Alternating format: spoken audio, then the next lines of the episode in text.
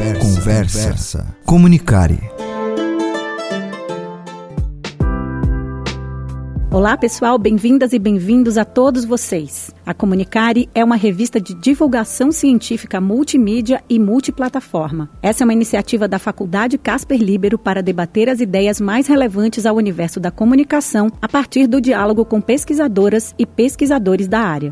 Eu sou a professora Michele Prazeres, coordenadora do CIP. Hoje comigo está o professor Edgar Rebouças. Ele é jornalista e doutor em comunicação social pela Universidade Metodista de São Paulo. O Edgar é professor associado na Universidade Federal do Espírito Santo, a UFES, e coordena o Observatório da Mídia, Direitos Humanos, Políticas, Sistemas e Transparência.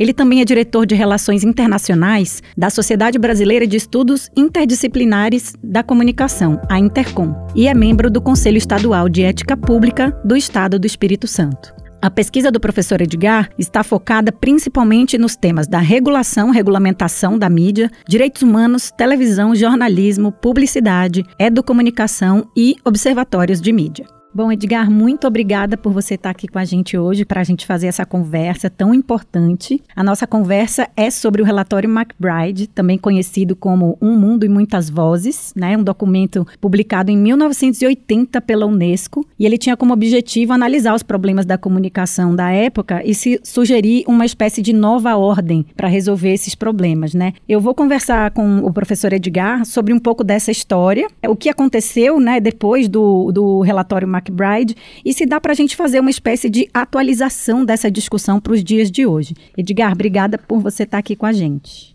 É um prazer para mim, uma honra, inclusive, fazer parte dessa primeira edição, dessa publicação da, da Casper e destacar a importância disso, de que a divulgação científica é sempre importante e na nossa área da comunicação é o que a gente mais quer, ainda mais ressaltando a importância do relatório McBride, que o que ele queria era exatamente isso, a democratização da comunicação. Maravilha. Então, professor, você pode começar contando para a gente o que, que foi esse relatório e por que, que fazia sentido um documento como esse naquela época, né, demarcando os problemas da comunicação e ressaltando a democratização como uma possível saída para os problemas daquele momento?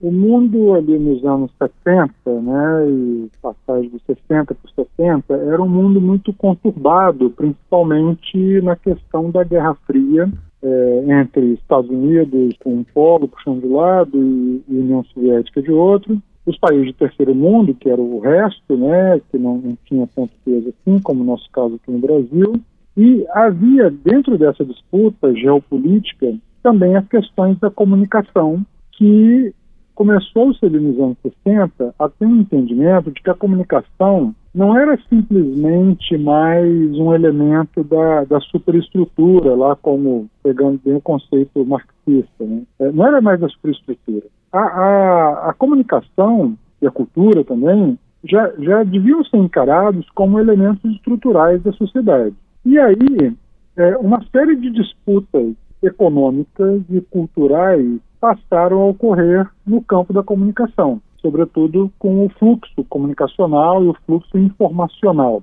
que aí envolvia jornalismo, cinema, editoras de livro, rádio, é, gravadoras de disco. Então, a cultura e a comunicação sempre tiveram muito próximas, foram colocadas meio a, ao lado assim nos processos centrais de decisão. A partir dos anos 60, quando esses elementos todos ganham um, um protagonismo maior, a Unesco e a ONU entenderam que estava na hora de fazer uma, uma grande análise sobre isso, o que, que viria a ser né, esse mundo da comunicação, esse mundo da cultura, e a, a ONU destacou o seu, seu, organismo que é ligado à área de ciência, cultura e comunicação também, e educação, que é a Unesco, para criar uma comissão de estudos para entender os problemas da comunicação, já que estavam ocorrendo muitas disputas ali, sobretudo a América Latina despontava, a Índia, a países africanos, né, todos muito carentes e dependentes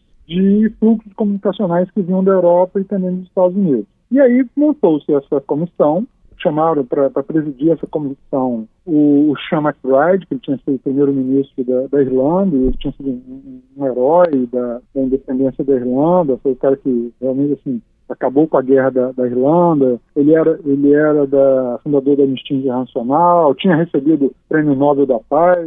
E aí, ó, coloque um, um, diplomata, né, um político, para montar uma comissão de estudos para a gente entender esses problemas todos. Ele montou uma, uma belíssima comissão, formada por especialistas de vários países, era muito representativo. Da América Latina, a gente tinha o Juan Somavia, que é do Chile, da área do direito, da área da comunicação, é, mas tinha, sobretudo, o Gabriel Garcia Marques, jornalista, editor, que faziam parte dessa comissão. Então, era uma comissão altamente gabaritada que saiu encomendando relatórios e pareceres de especialistas de vários países. É, do Brasil, foram três ou quatro relatórios encomendados a professores da, da USP, que tinha, tinha mais pesquisa naquele momento, e conseguiu-se fazer um grande mapa que nunca havia sido feito antes do que era a comunicação e os problemas da comunicação no mundo. E um dos primeiros problemas, um dos principais problemas identificados foi a questão do fluxo comunicacional, que muitos já tinham esse, essa informação é, empiricamente, hipoteticamente, de que os Estados Unidos era o grande fornecedor do fluxo informacional e comunicacional no planeta principalmente jornalístico, por causa das agências de notícia, mas também de cinema, também de literatura, também de música, de cultura em geral. E essa comissão é, fez sugestões de como equilibrar mais esses fluxos. Daí o, o nome, né, o apelido que, que ganhou o seu relatório final, é Um Mundo e Muitas Vozes, e não mais uma voz para muitos mundos, como era o que acontecia, né? ou uma ou duas vozes, outras vozes. Então, um mundo e muitas vozes seria exatamente uma democratização da comunicação e da cultura, de que a gente aqui no Brasil pudesse assistir filmes australianos, pudesse assistir seriados dinamarqueses. E olha só, isso só está acontecendo agora, né, 40 anos depois, graças à Netflix, que a gente pode assistir um documentário é, dinamarquês, falei, com um filme iraniano, ou um filme da, das Filipinas, ou uma novela australiana ou canadense, porque antes não, não, acontecia isso. Só existia um fluxo que ia nos Estados Unidos para a América Latina, da Europa para a África, era sempre um norte-sul, e pouca coisa também entre a Europa e os Estados Unidos. Era mais os Estados Unidos como um grande vetor de comunicação e cultura. O relatório foi exatamente uma sugestão para que fossem criadas políticas públicas para promover a cultura e a comunicação nesses países. E aí o grande problema que aconteceu foi que, inicialmente, os Estados Unidos reclamou do relatório, alegando que o relatório era coisa de comunista, de esquerda e tal, e o nível era tão baixo assim que os caras chegaram a a falar que o relatório tinha viés comunista porque o McBride, além de ter recebido o prêmio Nobel da Paz, tinha recebido um prêmio Lenin da Paz,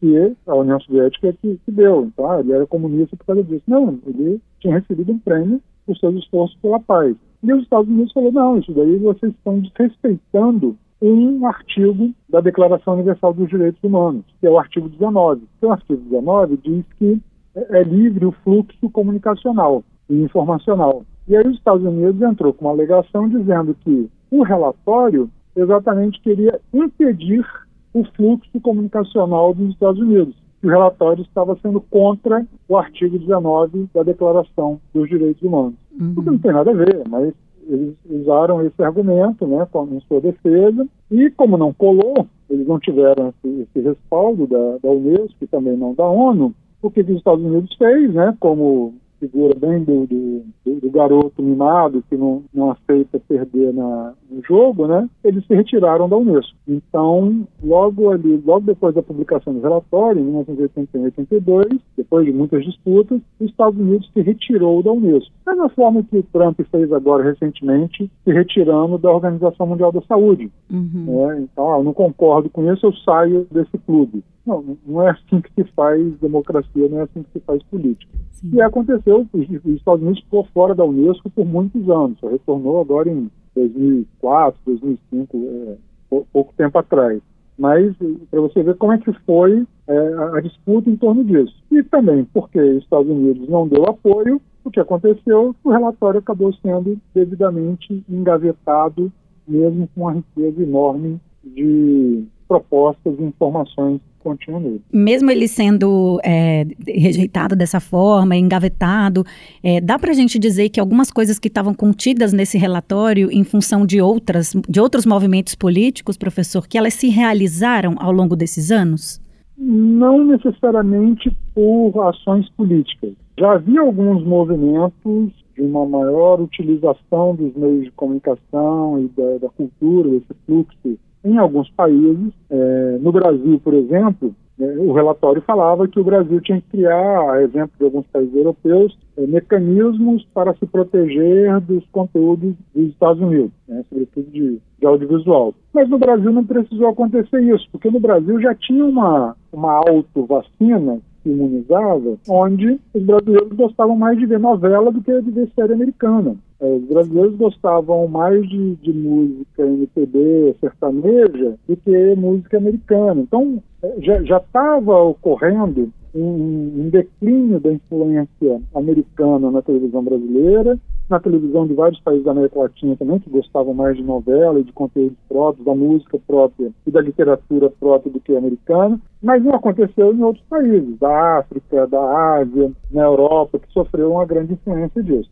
Então, cada país foi se adequando, mas não necessariamente por causa da sugestão do que estava no relatório. Eles foram se adequando por suas necessidades próprias. Aqueles que criaram é, barreiras de proteção à cultura e à informação acabaram sendo duramente rechaçados também pelos Estados Unidos e recebiam inclusive boicotes dos Estados Unidos em outras áreas, se eles não comprassem mais filmes, não exibissem mais filmes, por causa que os Estados Unidos tinham esse grande, tinha, continua tendo esse grande poder econômico. Uhum. É, mas o que, o que fez mesmo que algumas das iniciativas do relatório realmente ocorresse foi a partir dos anos 90 com as possibilidades tecnológicas. Então, aquilo que o relatório dizia que é, o rádio tinha que ser melhor potencializado para fazer rádios comunitárias, por exemplo. Com a internet, muita gente começou a fazer rádio comunitária pela internet. É, com o barateamento de algumas câmeras, algumas, alguns computadores, as pessoas começaram a fazer televisão também sindical, vídeos populares, ou por conta própria. Uhum. Não porque foram estabelecidas políticas para isso nos anos 80 e 90, como era de esperar, mas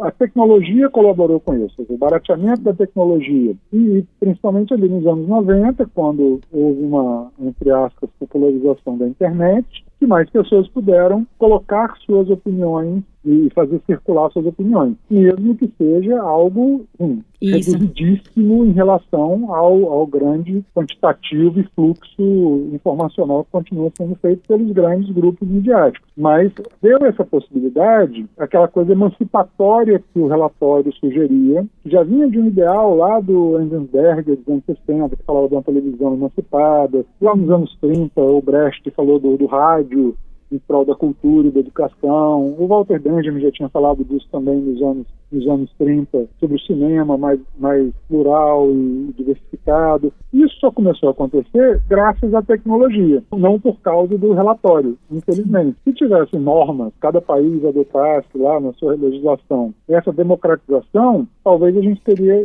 possibilidade de ter é, tudo mais aberturas, né? E não tanta resistência como a gente teve que enfrentar. E talvez aí te, esteja um grande nó, né, professor? Porque, de alguma forma, a, a, pluralidade e a polifonia que o relatório McBride previa como, digamos, a solução para a comunicação naquela época, é, ela se realizou de uma forma, é, não dá para chamar espontânea, né? Mas se realizou por causa, da, de alguma forma, da, da acessibilidade às tecnologias, tal como o professor estava falando. É, isso traz uma necessidade de a gente atualizar, então, esse debate da democratização, né? O que, que seria, talvez, essa atualização, porque eu sinto que, de alguma forma, essa, essa democratização das possibilidades de se comunicar, ela também trouxe junto com ela, a despeito de uma, digamos, de uma inovação técnica do ponto de vista dos dispositivos, ela traz um, uma coisa retrógrada do, do ponto de vista das ideias, né? Então, essa circulação, ela também permite a circulação de ideias que estavam, de alguma forma, historicamente superadas, né? Então, a gente ouve, sei lá, o pessoal defendendo na internet é, terra plana, e enfim. É, eu acho que eu queria que, que o professor contextualizasse um pouco isso para a gente, assim, o que, que seria, então, a partir da realização dessa polifonia nas redes, especialmente, o que, que seria uma atualização do debate da democratização? Porque eu tendo a achar que tem a ver com regular esse espaço, ou não? É, se o, as recomendações do relatório fossem seguidas, a gente já teria regulamentações para tudo isso já há muito tempo. A gente poderia fazer algumas adequações dependendo da, das tecnologias que fossem surgindo. Mas a gente já teria regulação sobre questões de conteúdo e fluxo comunicacional nas redes, na televisão, no rádio, tal, no jornal. E aí, quando surgisse esse né, festival de, de bobagem que assola as redes nacionais e internacionais digitais, haveria algum mecanismo de controle disso. A gente não teria que ficar dependente do, do Facebook ou do Twitter ou do, do WhatsApp ficar bloqueando ou dependendo da, da quantidade enorme de, de agências de checagem de fatos para ficar desmentindo esse monte de bobagem que circula. Então já haveria mecanismos legais e ligados a, ao Estado, ligados à sociedade, para um controle social desses conteúdos. Só que não ocorreu. Então, essa, essa popularização, entre aspas, do, dos mecanismos de comunicação, por causa dos dispositivos móveis, ali, principalmente nos anos, nos anos 2000, fez com que acontecesse isso. As pessoas tinham uma carência muito grande de se expressar e vendo esse, essas possibilidades, esse potencial que tinham né, de com um aparelho celular você passar a ter uma estação de rádio, uma emissora de TV e uma redação de um jornal em suas mãos, não precisando mais de ter toda aquela parafernália e custos necessários para isso, as pessoas começaram a se comunicar desenfreadamente. Só que começaram a fazer isso de uma forma equivocada, porque não eram pessoas profissionais, não eram pessoas que tinham um contrato ético para com o leitor, não tinham uma, uma formação específica para isso. Mas havia uma carência muito grande de se expressar, já que por, por séculos, né, pelo menos dois séculos, as comunicações ficaram em mãos de pessoas que só tinham muito dinheiro, porque era muito caro fazer comunicação. É, o que aconteceu foi uma, uma, uma libertinagem muito grande. E aí você não tem realmente como acompanhar isso né, com mecanismos. Se já houvesse, né, ressalto, se já houvesse esses mecanismos a partir do relatório McBride, cada país tivesse adotado, poderia ser mais fácil. Fora isso, não. Ficou sendo muito difícil ficar correndo atrás de regular esses conteúdos da forma como eles se disseminaram. E ainda mais em contextos tão específicos e com características né, tão diferentes umas das outras, né, é, para cada país, para cada região. Edgar, para a gente caminhar aqui para o encerramento da nossa conversa, eu sinto que a, é, a, as pesquisas, né, elas apontam para caminhos que ou são da regulação mesmo dessas das empresas e das próprias ferramentas, né, as redes sociais, os algoritmos, as plataformas, etc ou elas são do ponto de vista das recomendações individuais, tipo dietas da informação ou proteja-se contra a desinformação, tal. O que, que seria uma saída a lá relatório McBride para isso que a gente vive hoje que você chamou de libertinagem, né, e para essa circulação de ideias equivocadas nas redes? Eu apostaria na pegando lá a inspiração do relatório nos dois lados. Que haja políticas públicas com o controle social da, das mídias todas as mídias, com participação da sociedade, ampla discussão disso, não é botar na mão lá de, de um grupo de, de pessoas indicadas pelo governo da vez e, e se as pessoas têm ideais fundamentalistas vão agir de um jeito, se elas têm ideais é, mais republicanos e, e, pretendem um protagonismo mais democrático, vão pensar de outra forma. Então não é só a regulação na mão do Estado, mas que haja uma participação social nessa regulação e que haja também o outro lado, que era uma, uma das indicações lá do relatório relatório, não chegava a dizer que tinha que haver essa leitura crítica da mídia, como a gente desenvolveu melhor a partir dos anos 80 e dos anos 90. Mas essa educação para a mídia, a formação de uma, de uma razão crítica de quem consome mídia também, para também identificar o que, que é um produto de boa qualidade ou de má qualidade. É, mais ou menos aquilo assim, um, qualquer consumidor não precisa ter nenhuma especialização em agronomia, em biologia, para você, quando chega no supermercado, e saber qual a diferença de uma, de uma maçã podre e de uma maçã boa, né? A pessoa pega, vai comprar um mamão, ela olha para a cara do mamão e ela sabe se esse mamão está bom para ser consumido ou não. Não precisa ter nenhuma especialização nisso. No caso das comunicações, o que a gente gostaria era que, que a sociedade, ao consumir essa enxurrada de informação que existe, soubesse identificar. Peraí, isso daqui não presta, isso daqui tem que ser jogado no lixo. E divulgar que isso tem jogado no lixo.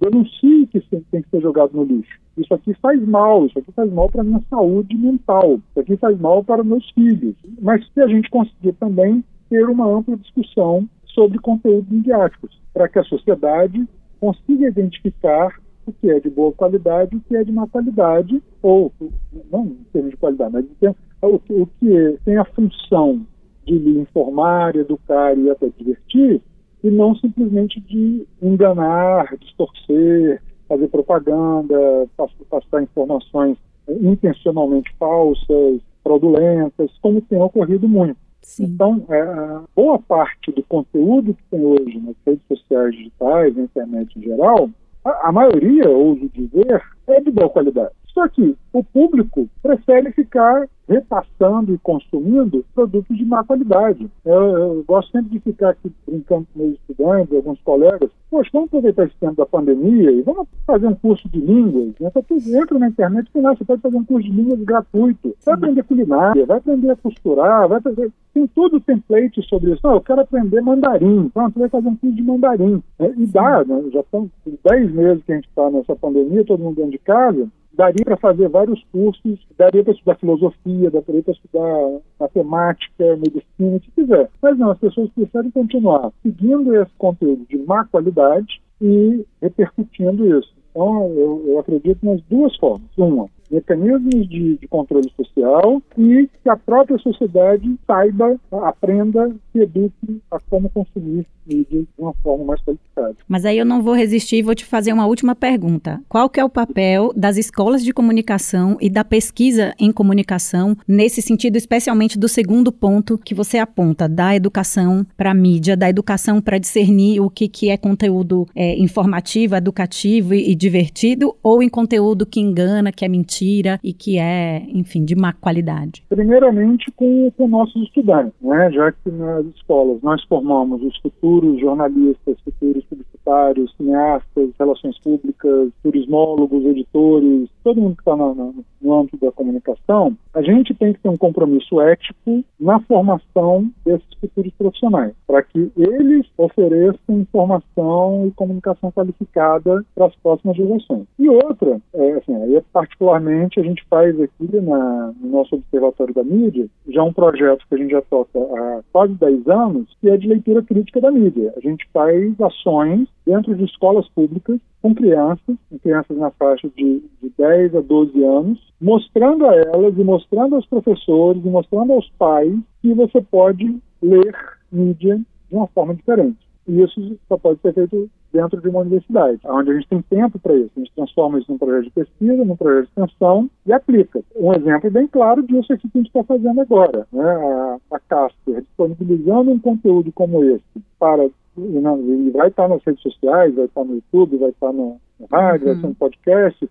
E a gente está ajudando na democratização. Se a gente fosse esperar que a, que a Globo, que a Record, que a Bandeirantes colocasse no ar essa nossa conversa, ou a CBN, ou a Band News, não vai acontecer nunca, né? Com esse espaço, com essa profundidade, com essa análise que a gente está fazendo aqui. Então, as universidades têm um papel muito grande e a sociedade tem que entender que lugar de ciência né, é dentro da universidade, a educação. Só que a gente está caminhando para uma sociedade onde as pessoas desacreditam na ciência, desacreditam na educação, são anti-verdade, né? A gente está voltando a um momento da não é nem da pós-verdade, é a pré-verdade, onde né, antes do, do, renascimento e antes do iluminismo, né, as pessoas já não acreditam em nada. Quando você deu aquele exemplo da Terra plana, peraí, a, a Terra já não é plana há mais de dois mil anos, já, já, já tinha sido descoberto isso no Egito que a Terra não era plana. E depois vários outros cientistas foram demonstrando que a Terra não era plana.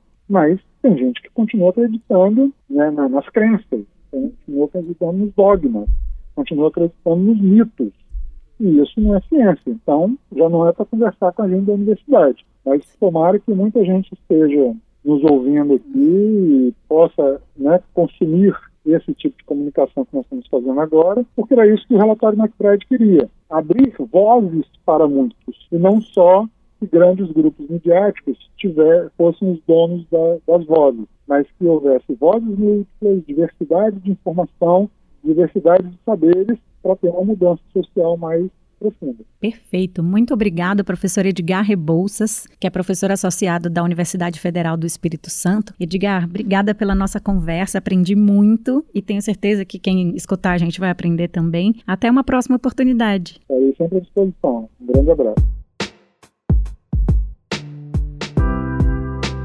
Essa conversa faz parte da Comunicare, revista de divulgação científica multimídia e multiplataforma, uma iniciativa da Faculdade Casper Libero para debater as ideias mais relevantes ao universo da comunicação a partir do diálogo com pesquisadoras e pesquisadores da área. Acesse a Comunicare em www.revistacomunicare.casperlibero.edu.br. Comunicare se escreve com dois M's. No Facebook e no Instagram, arroba Revista Comunicare.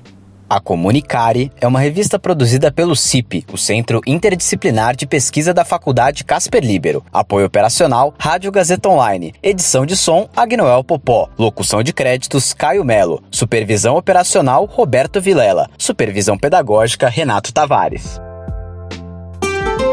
Conversa Comunicare. Comunicare. Comunicare.